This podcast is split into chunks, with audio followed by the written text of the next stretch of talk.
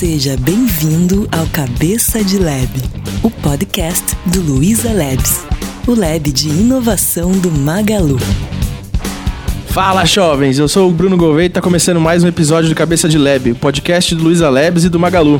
No episódio de hoje a gente vai falar sobre troca de carreira, mais especificamente, uma troca de contexto não tecnológico se transportando para um contexto mais tecnológico. Para inserir um pouquinho o assunto, eu estava conversando com a minha esposa sobre um livro que ela estava lendo, é, relacionado à Dinamarca, né? O nome do livro é O Segredo da Dinamarca. E esse livro fala como sobre o dinamarquês dá importância para a felicidade, não que a gente não dê, né? Mas como que o dinamarquês dá importância para a felicidade e corre atrás disso e tudo mais. E eles têm uma, uma ideia de putz, vou ficar trocando de carreira durante um tempo aqui da minha vida jovem ou até da vida mais pra frente, é, até eu achar uma coisa que eu goste de fazer e fico feliz com isso. Então, além dessa razão, né, de trocar de carreira para buscar felicidade, coisas que você fica com uma satisfação profissional maior, tem outros motivos que podem trazer isso, né? Inclusive, para isso, a gente tá com outras pessoas aqui, já que eu tô falando sozinho até agora. Bom, aqui com a gente tem mais pessoas do Labs. É, vamos começar aqui pelo Caio Nalini, área de gestão de pessoas aqui. E aí, Caio? E aí, Gouveia, tudo certo? Tudo certíssimo. Obrigado pelo convite, um prazer estar aqui nessa gravação. Prazer recebê-lo. A gente tá com o Fábio Serrão aqui. Opa, e aí, Gouveia? Tudo bom? Só alegria, hein? Boa. O Fábio é dev aqui no Labs. E a gente também tá com a Débora Garcia, que também é dev aqui no Labs. Oi, Gouveia, tudo bem? Oi, tudo bem? Tudo jóia. Tudo ótimo, beleza. Bom, vamos lá. Primeira pergunta que eu acho que casa com o que eu tinha falado. Por que que vocês decidiram, da graduação que vocês tiveram, se tornar devs, por exemplo? E aí talvez a gente possa começar melhor com a história do Fábio. Opa! Então, é, é meio difícil a gente saber o que a gente está fazendo é certo ou errado, mas é, eu trabalhei, antes de ser dev, eu trabalhei 18 anos com audiovisual. E realmente foi uma época muito bacana, muito legal, curtia muito o que eu fazia, mas eu sentia falta de algo. E depois que eu conheci a programação através de amigos, meio que caiu uma chavinha, tipo, meu, é isso que está faltando na minha vida, é isso que está faltando para eu ser feliz. E a partir daí, meio que foi um, uma busca à felicidade, podemos dizer assim, né? Mas, meu, uma coisa que sempre ficou cheio o meu coração foi, foi de dúvida, né? Tipo, você passou toda a sua vida trabalhando, estudando um, é, uma área, de repente você fala, não é isso que eu quero mais, então isso é, é muito complicado, né? Então, meio que você está apostando, sem saber o porquê direito, né? Sim. É meio algo do coração, não sei dizer. Então tem bastante a ver com esse negócio da, da felicidade, né? Daquele seu... Eu acho eu que tô feliz, sim. mas eu acho que dá para buscar aqueles 10% é. que vai me deixar mais feliz, assim. Porque tem muita gente que fala que troca de área por causa de dinheiro. No meu caso, em nenhum momento eu pensei em, em dinheiro, em finança. Eu ganhava bem onde eu estava, estava muito bem colocado, estava tranquilo financeiramente.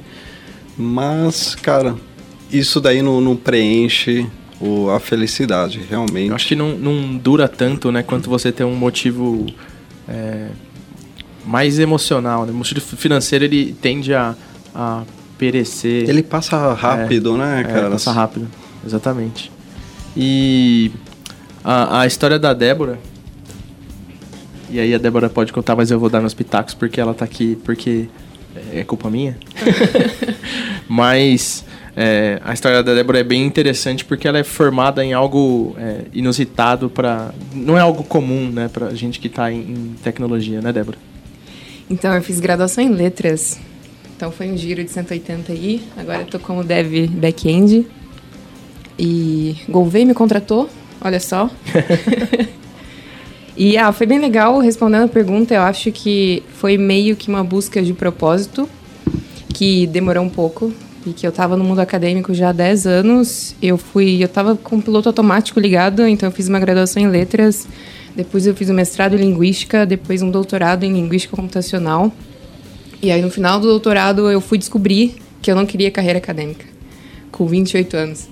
E, e aí eu comecei a aplicar para umas empresas que acabavam contratando pessoas que tinham experiência em código e menos experiência acadêmica. E aí eu não consegui emprego, aí eu falei, não, eu tenho que reverter isso daí. Fui, vim para São Paulo para aprender a codar e as coisas foram dando certo a partir de então. Mas foi, foi uma transição bacana. É, eu acho que no caso de vocês dois, teve uma coisa interessante e que eu acho que é comum para quem faz esse tipo de troca, é, que é a falta de oportunidade, né? Tipo, o quanto as empresas exigem de, putz, esse cara tem que já saber uma porrada de coisa, etc.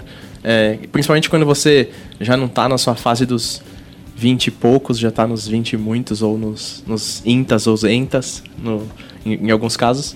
E eu acho que aí a gente pode conversar um pouquinho mais com o Caio aí, já que ele está aqui, em como que ele enxerga que, putz, como que uma empresa idealmente é, se porta nesses casos, e a gente pode usar casos daqui de casa, né? Porque afinal a gente tem duas pessoas aqui na mesa. Acho que a gente tem dois exemplos falando aqui muito mais do que eu, né, Gouveia? Mas, cara, como que a gente lida com isso? Assim, acho que quando a gente pensa em senioridade dentro de um cargo, a gente tem a questão técnica, e sim, isso é importante uma decisão. Mas muito mais do que a questão da senioridade técnica, é importante para a gente a senioridade comportamental, fit cultural, que pra gente é relevante pra caramba. E aí, geralmente, quando a gente se depara com essas pessoas que estão nos 20 e tantos ou nos 30 e poucos, como você citou, é, acho que o lado comportamental, até pela experiência de vida, por ter vivido outras realidades, outros contextos, ter decidido fazer uma mudança, geralmente está mais desenvolvido do que, por exemplo, um cara que está entrando ou saindo da faculdade e que tem pouca experiência, pouca bagagem, pouco quilômetro rodado. Então, o que eu posso falar disso é que aqui a gente olha muito para essa questão. Senioridade não diz respeito só ao lado técnico, só ao código, mas também muito, e na nossa realidade esse muito é realmente bastante, ao lado comportamental, que para a gente é muito importante. É, e, e é bem legal isso que o Caio falou, porque boa parte do nosso processo seletivo todo aqui e no nosso dia a dia, né? Bem voltado à cultura. E às vezes as pessoas entram aqui, eu até ouço isso em integração, então falo, putz, cara, cultura é um negócio bem forte aqui, né? E sim, é bem forte intencionalmente. É, e, e, é legal também falar sobre. Uh, especialmente sobre carreira em desenvolvimento e tecnologia, porque é um mercado que a gente vê que tem bastante espaço, né? A gente tem uma carência gigante de profissionais, não só capacitados, mas capacitados que estejam a fim de trabalhar com valores e motivos e propósitos que a gente também compartilha. É, acho que essa, na real, é a parte mais difícil.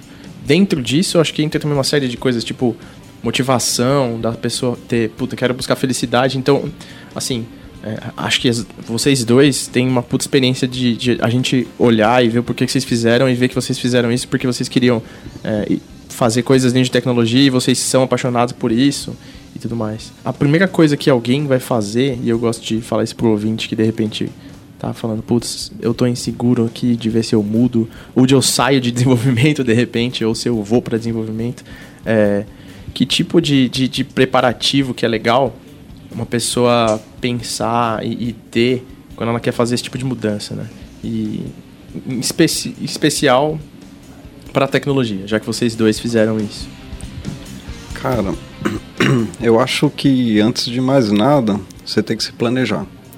É, a partir do momento que você olha a sua realidade, você assim determina que você quer mudar de, de área, independente se é para desenvolvimento ou qualquer outra área, você vai ter que pesquisar, vai ter que correr atrás, vai ter que estudar, vai ter que entender como é que é o mercado de trabalho, vai você vai voltar a estudar tudo aquilo de novo que você fez lá na primeira vez, no, na, na, na, sua primeira, vamos dizer, tentativa. Né? Voltar com a cabeça de jovem lá e falar, Exatamente. Vamos reaprender. Exatamente. Só que, que nem o Caio falou, é, a gente já não é totalmente inexperiente, nós somos já maduros já, já temos amortecedor, já, já aguentamos aí um bastante tranco aí no, na vida, né? E isso ajuda na, na mudança de área, né? No, nesse planejamento todo. Acho que é isso, né? eu consigo pensar agora também reserva financeira. Eu acho que quando eu decidi que a coisa toda não estava rolando no mundo acadêmico e, e começou a passar pela minha cabeça mudar de carreira, eu comecei a guardar dinheiro como se não houvesse amanhã. E além da reserva financeira também, eu acho que pode ser importante você correr atrás de uma rede de apoio. No meu caso foi um pouco mais simples, porque eu morava em São Carlos e mudar para toda essa transição na minha carreira aconteceu porque eu também mudei para São Paulo. E a minha facilidade é que eu voltei a morar na casa dos meus pais. Quando se decide mudar de carreira, acho que você precisa de um porto seguro. No meu caso, foi voltar para casa dos meus pais. E durante o período de transição, você vai literalmente começar do zero. Então, acho que pode ser importante você ter com quem contar. No meu caso, foi minha família, mas acho que também pode ser voltar a morar em república, contar com os amigos, contar com irmãos, esse tipo de coisa. E, mas isso também, se não fosse os meus, os meus pais aqui em São Paulo, eu acho que tudo teria sido bem diferente. Ô Gouveia, deixa eu dar um pitaco nesse, nesse assunto também. Essa semana eu estava num evento e tive a oportunidade de ouvir uma palestra de um cara que chama Neil Parisha. É, ele é um autor de best-seller nos Estados Unidos, escreveu um livro que chama The Book of Awesome. O TED dele é um dos 10 mais assistidos na história. E ele fala um pouco dessa questão de busca por felicidade e trabalho. E ele trouxe uma questão que é bem legal, assim, que ele diz que a gente sempre foi condicionado nas nossas vidas a primeiro encontrar um grande trabalho, depois ter sucesso e depois ser feliz. E aí ele fala, e com muito método, que o caminho tem que ser justamente o contrário. A gente tem que primeiro ser feliz, depois encontrar um bom trabalho e depois ter sucesso. Então acho que a gente está com dois casos aqui que acho que a mudança não foi por grana ou não foi por trabalhar em uma grande organização, mas foi sim para buscar esse caminho da felicidade. Então eu acho que só reforçar o que a gente já falou algumas vezes, eu acho que a motivação ela tem que ser emocional, ela tem que ter um propósito maior do que simplesmente dinheiro, cargo ou qualquer coisa nesse né? sentido, exatamente. Então acho que isso é bem legal. É. Bom, mas dentro dessas coisas que a gente falou, de aprendizagem, adaptação tudo mais, tem umas coisas que podem ser um pouco mais tangíveis para quem às vezes está ouvindo e quer fazer essa mudança, que é onde eu vou buscar aprendizado, né? E, e de repente a pessoa está num contexto onde ela não sabe, sabe? Sei lá, a pessoa trabalha com, sei lá, arquitetura e quer vir para desenvolvimento. Então, acho que um exemplo legal, e aí esbarra um pouco na história do, do Fábio, é é, você pode ir em eventos, começar a interagir com a comunidade. Open Source está aí para ajudar em vários aspectos diferentes, né? Isso. É, quando eu comecei a estudar programação, assim, meu, minha primeira porta, logicamente, foi Google. Então, em relação à programação, fui para o Google. A partir daí, eu conheci aquele site, um Meetup, que rolava tudo quanto era palestra, eventos e me falaram do Python, que é uma linguagem de programação relativamente fácil de, de entrar, de tipo uma porta de entrada mesmo para programação.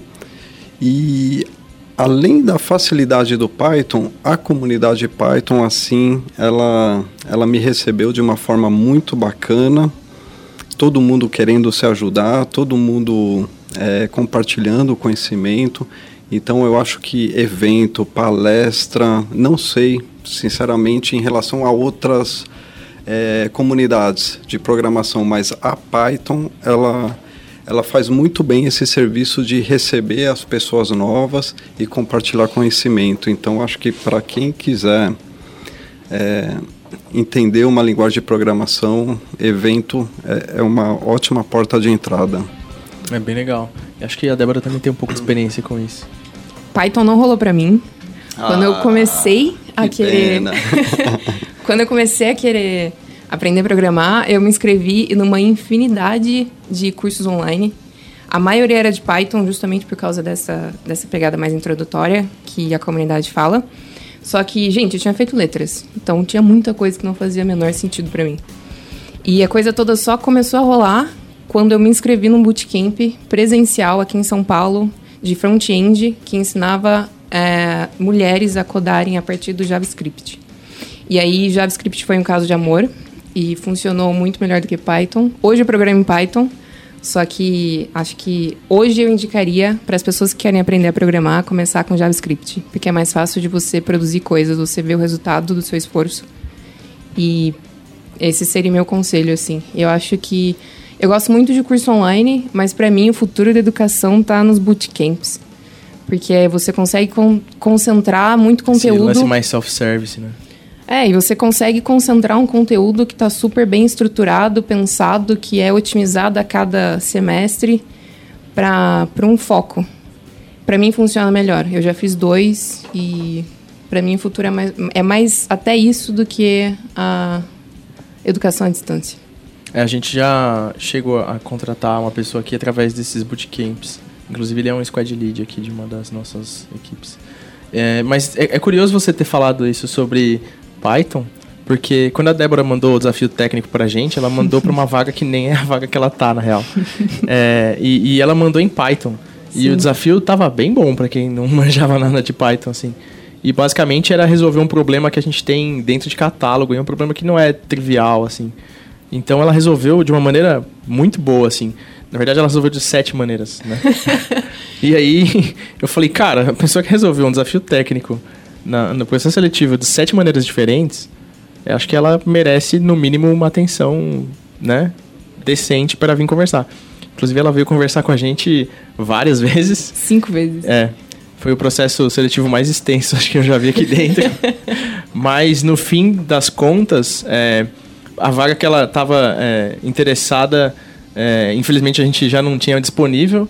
E aí, o que eu falei para ela, eu falei, putz, vem para essa outra vaga aqui expliquei para ela qual era o contexto e, e falei, putz, cara, eu mego aposto que, que você tem um puta potencial para se desenvolver aqui e tal. Tô aqui para ajudar, a equipe inteira que tá aqui para ajudar. Eu acho que o Labs é um ambiente bem colaborativo e, e a gente consegue é, formar pessoas de uma maneira bem bacana, assim.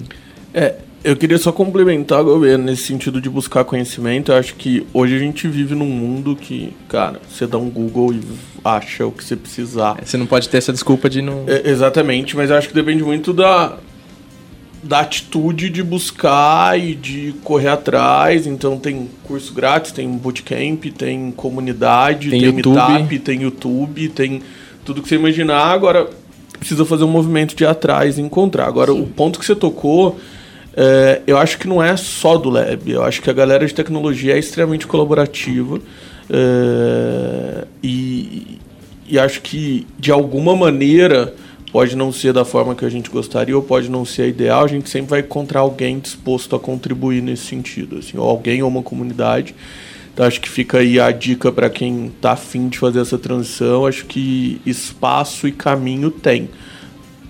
Tem que gerar esse movimento. É, você tem que ter resiliência para entender que os caminhos que funcionaram para umas pessoas não vão necessariamente funcionar para outras. Não tem receita de bolo. Né? Exatamente. Receita de bolo se tivesse para tudo na vida ia ser tudo tão fácil e tão chato. É, porque a gente não ia saber o caminho das coisas, porque já estava tudo escrito e já estava tudo pronto. O que, que, a gente ia fazer, né? E não ia ter graça também, vai. Exatamente, ia ser super boring. É, e a, além disso, é ao longo desse caminho você vai ter que formar tipo, conhecer pessoas, né? Para falar, putz, quem que eu posso pedir ajuda? Nem que você vá num fórum online no YouTube, nos comentários, converse com alguém, acabe trocando contatos e descobrindo uma maneira de interagir com as pessoas e começar a formar uma rede de contatos, né? É, porque daí também vem outra coisa e eu até aprendi isso é, um pouco na faculdade. Eu não, eu não fui afetado positivamente por isso. Eu minha história de carreira é meio doida assim, do ponto de vista de, de eu não conhecia as pessoas para lugar que eu, os lugares que eu fui. É, mas geralmente as pessoas conhecem pessoas para os lugares que elas foram. Exceto aqui, aqui eu entrei porque eu conheci uma pessoa aqui já. O que eu quero dizer com isso é que é importante você fazer uma rede, conhecer pessoas, e é muito importante também, de repente, você encontrar pessoas, ou uma pessoa pelo menos, disponível para te mentorar, saca? Para você pedir guias e, e, te dar dicas sobre o caminho que você quer seguir dentro daquele contexto que você tem. É, aqui, um dos pontos que a gente conversou quando a Débora foi entrar foi até esse, sabe? De tipo, ela falou, putz, mas eu não tenho background, eu vou entrar como dev back-end e tal. Eu falei, putz, não, vamos lá. Você fez um desafio bom, é, me parece que você tem skill técnico, é, perfil parece que você tem, porque você desenvolveu sete maneiras diferentes de resolver um problema, que não é trivial, então parece que vontade você vai ter. A gente tem disponibilidade para te ajudar a chegar onde a gente acredita que você é capaz. É, e aí a gente deu essa, essa força aí.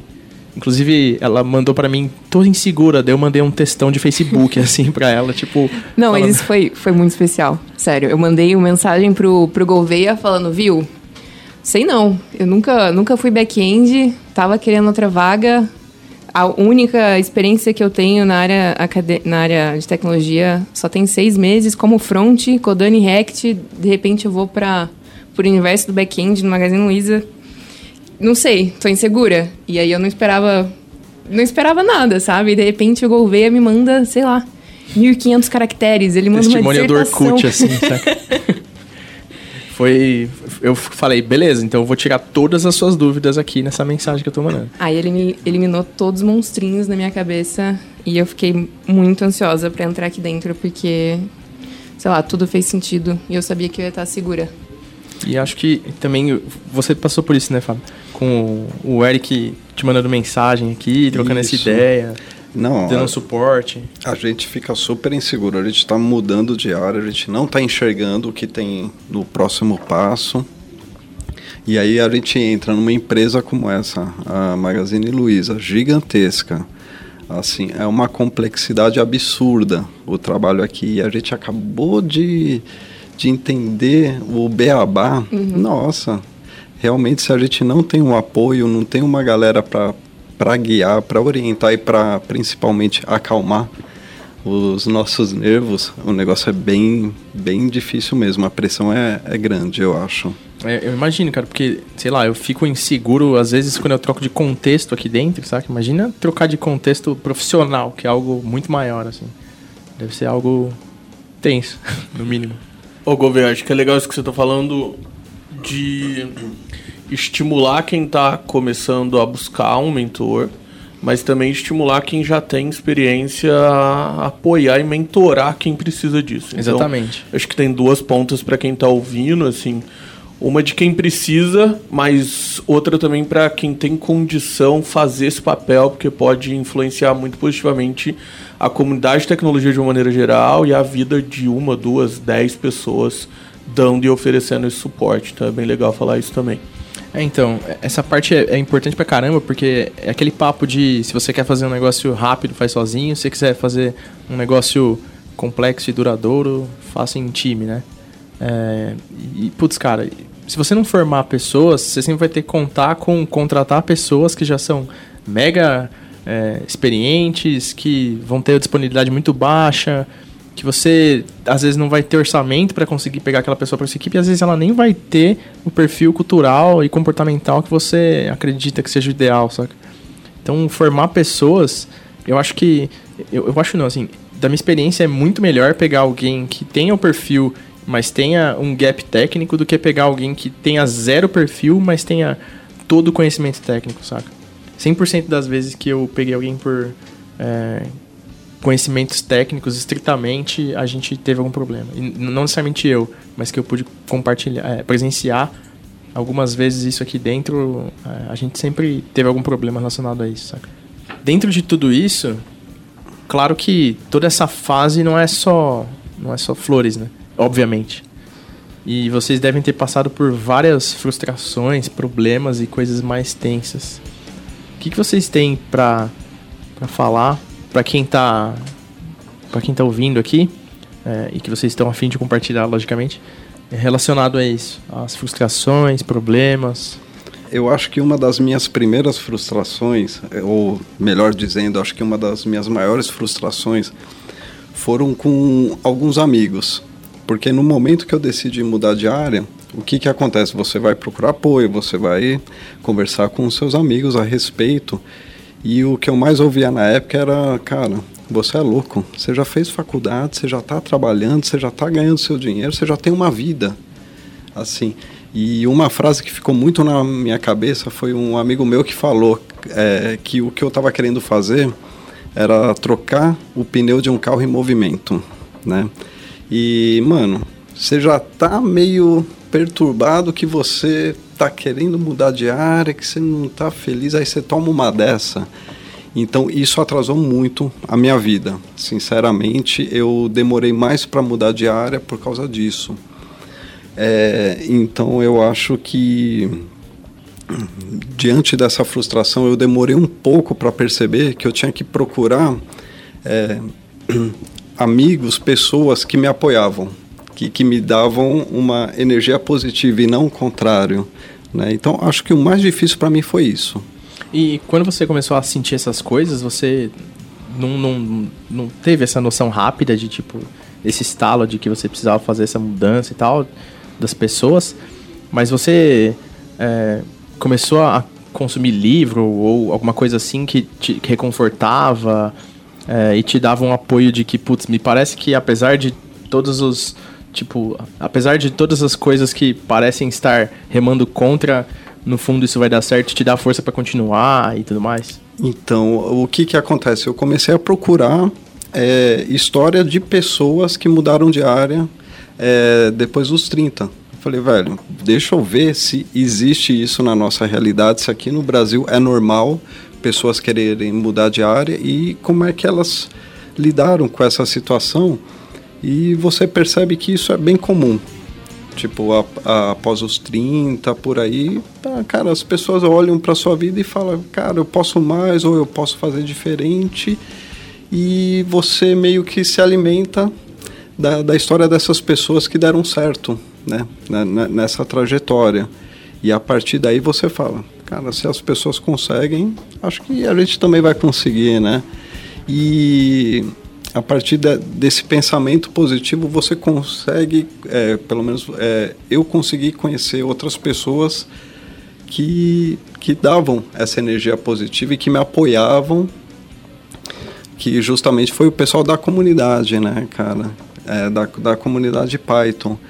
E acho que é isso. Tipo, eu procurei exemplos de pessoas que mudaram. É legal. E aí, Débora? O que, que você tem de, de frustrações para dizer pra gente? Eu não tenho evento isolado, eu acho que eu tenho um semestre inteiro não. de frustração.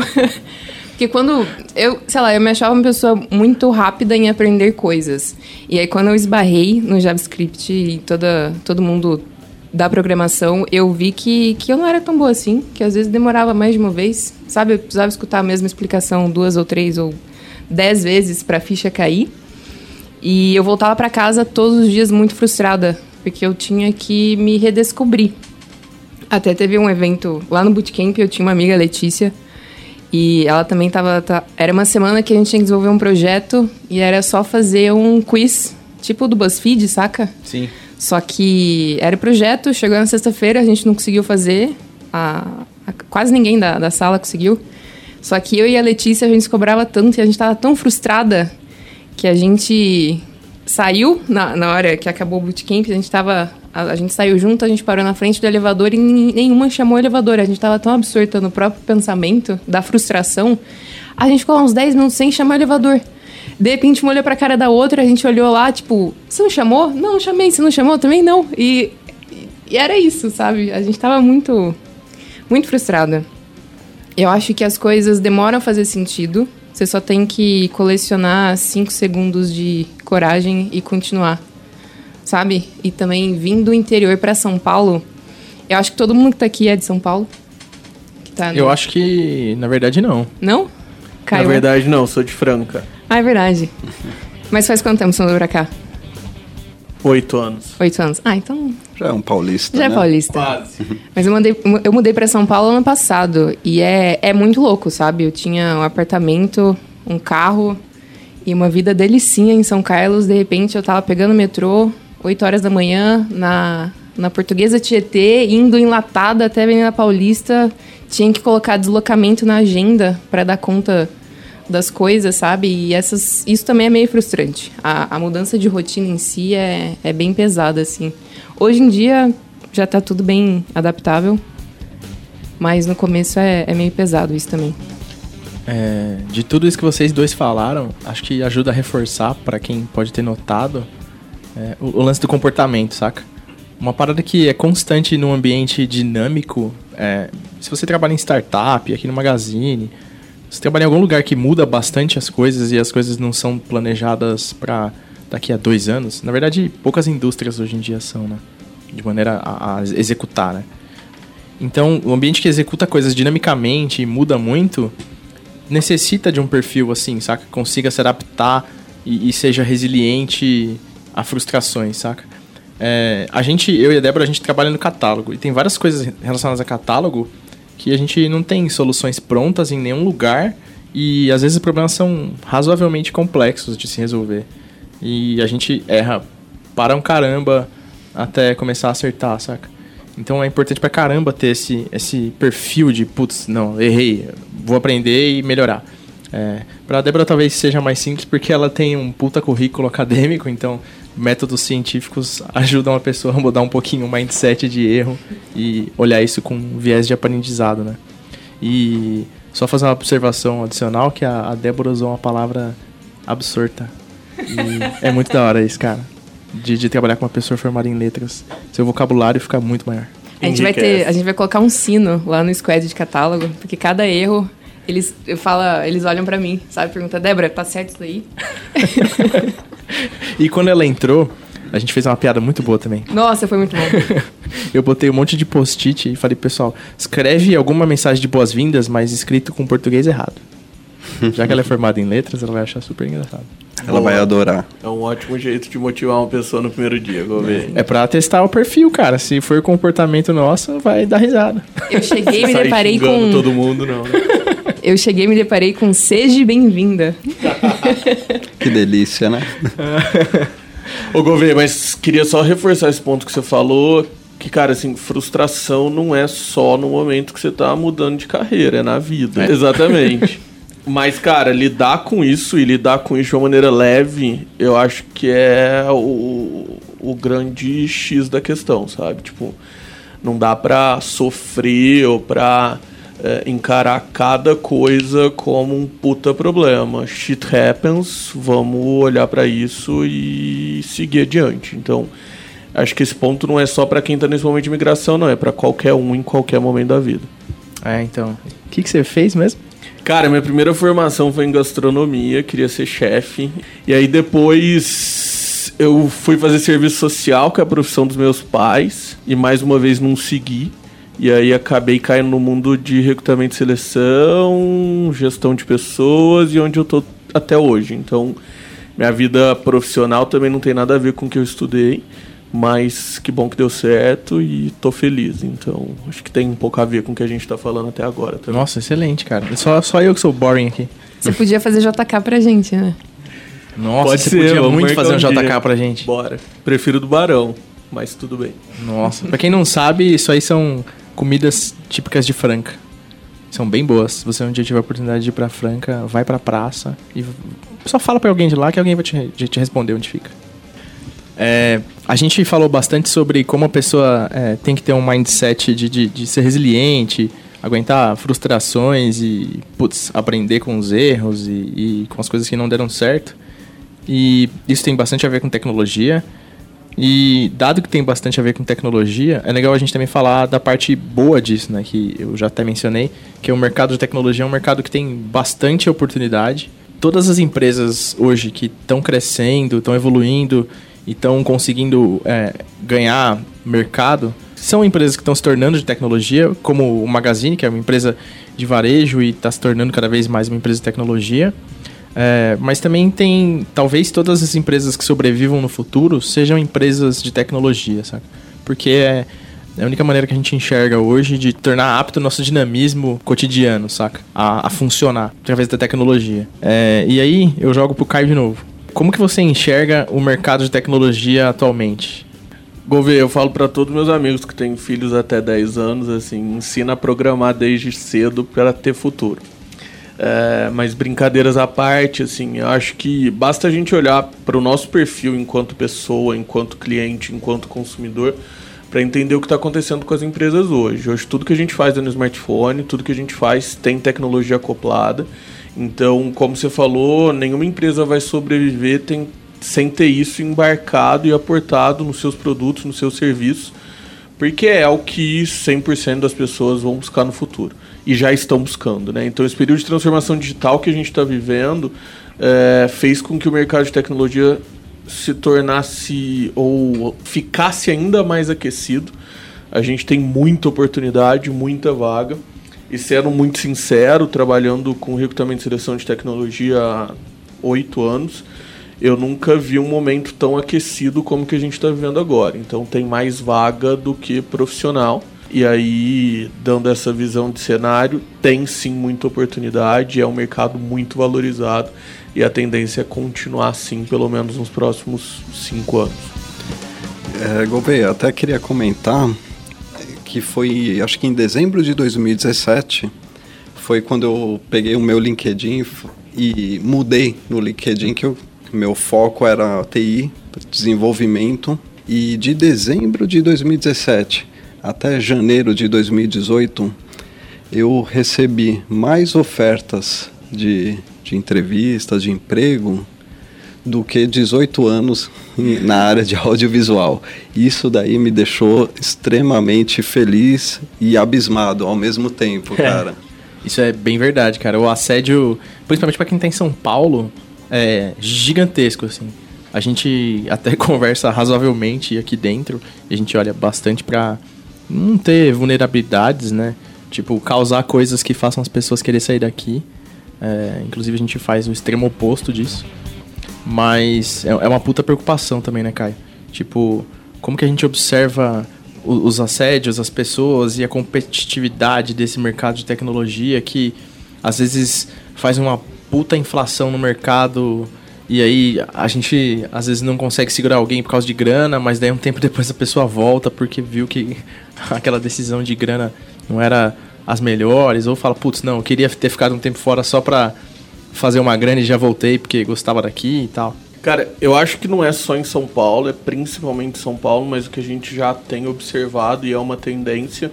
O Magazine sempre teve isso, mas agora outras empresas estão fazendo é polos de tecnologia no interior, não só no interior de São Paulo, mas até de outros estados também. Então, a gente tem em Minas também. É, Minas, Rio Grande do Sul é muito forte, interior de São Paulo é muito forte, Nordeste do Brasil é muito forte.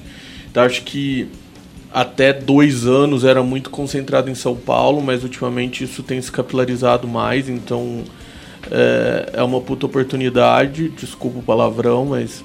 Putz, é, cara, eu já falei tanto palavrão aqui. é, é, uma puta oportunidade porque não necessariamente você precisa vir para São Paulo. Eu acho que isso está começando a se disseminar mais. É, e o outro ponto, cara, que você falou a respeito de ser um mercado aquecido, sim, a gente tem muitas empresas oferecendo rios de dinheiro, só que eu volto a falar o que eu falei lá no começo, assim, não pode ser só grana e se for só grana não é sustentável. Então, acho que você citou um pouco a cultura do Magazine Luiza, a cultura do Labs. Eu acho que isso aqui é bem diferente de outros lugares. E acho que quando eu penso em pacote, e aí colocando nessa cesta grana, colocando nessa cesta benefícios, colocando nessa cesta colegas de trabalho, clima, ambiente, cultura, propósito, Acho que é esse pacote que faz com que a gente consiga aí reter bons profissionais e até atrair bons profissionais, mesmo num, num cenário de mercado extremamente aquecido. E sim, a gente sabe que nossos profissionais são extremamente assediados o tempo todo, até porque o Magazine Luiza está em evidência, então, consequentemente, isso acontece com quem está aqui dentro também. É, e o negócio que você falou sobre o, o, uma parada de ficar aqui e tal. É, a gente está aqui há um tempinho razoável. E eu não sei se você lembra, mas quem me entrevistou aqui foi você. Você lembra disso? Cara, não confesso, mas tem muita gente que, que, que rola isso. É, e aí é o que eu te falei, eu faço entrevista pro Labs desde 2011, então é bastante tempo. Só pegando um gancho, também, já que toda. Já que vocês falaram que toda a área de tecnologia está aquecida, também é importante frisar que a área de tecnologia está ainda mais aquecida para mulheres. Nos últimos anos, as empresas têm percebido que a maioria dos seus times é única e exclusivamente masculino e que isso é, é ruim. Então agora está tá acontecendo uma corrida para tentar equalizar mais isso contratando des- desenvolvedoras mulheres, eu acho que é interessante. Então, se você é mulher, não pensa duas vezes antes de aprender a codar, se você já flerta com essa ideia, porque você vai encontrar emprego sim. Não só em São Paulo, mas no interior também. É, a gente observa sempre que ter um, um ambiente homogêneo não é uma coisa super saudável, né? É, é legal a gente ter um ambiente com diferentes pontos de vista, seja qualquer a diferença que for, saca? É, qualquer tipo, putz, eu acredito em direita, esquerda, pobre, rico, qualquer coisa, cara, qualquer coisa. Qualquer ponto de vista que se respeite, se entenda e conviva, a diferença é, tem mais a somar, saca? Bom, pessoal, acho que a nossa conversa foi muito boa. Se a gente continuasse, a gente ia passar mais uma hora tranquilamente aqui falando. Mas por hoje é isso. E eu queria falar só que agora, no início de junho, a gente fez mais uma edição do Let's Labs, que é o nosso meetup aqui do Labs. É, o tema dessa vez foi dedicado justamente a mulheres que estão no momento de transição de carreira para a área de UX. Para quem é de São Paulo e quiser ficar atento aos eventos, conteúdos que o Labs produz, segue a gente no Twitter, Facebook, LinkedIn, é, que mais? Instagram. É, a gente tá no Twitter pelo arroba ou você fala com a gente pela hashtag cabecadlab, ou pelo e-mail cabecadlab.com. A partir do próximo episódio, a gente vai começar a responder os e-mails que estão chegando, do pessoal falando com dúvidas, pedindo sugestão de episódio e tudo mais. E se você quiser encontrar nossos convidados aqui, você encontra o Caio aonde, Caio? Cara, LinkedIn, e-mail, qualquer coisa, é só me achar, Caio na linha. Boa. Tem vários Caio na Lines? Não que eu saiba, Aí é, eu- só sei de mim até hoje. Bom, Fábio, e você? Cara, eu acho que eu sou o único mesmo, Fábio Serrão, em todas as redes, LinkedIn, Telegram, Twitter, o que vocês precisarem, só chamar. Tamo, tamo aí para conversar. Também espero ser única. Gostei dessa frase do Fábio. É, vocês conseguem me achar em arroba Débora Dom em todas as redes. Boa, eu sou BF Gouveia e é BF Gouveia porque Bruno Gouveia é o nome do vocalista do Biquíni Cavadão. Então eu realmente não sou único e não tem nem como eu competir. Mas é isso aí. Ver, você é muito mais famoso que ele. tá? Você é para. único pra gente. Ó, ficou bonito esse gente. final, fala Fala sério. sério, vai. Bom, é isso aí, gente. Encontre a gente nesses lugares e interage aí. Valeu? Até a próxima. Falou! Valeu. Falou. Cabeça de Lab, o podcast do Luiza Labs, o lab de inovação do Magalu.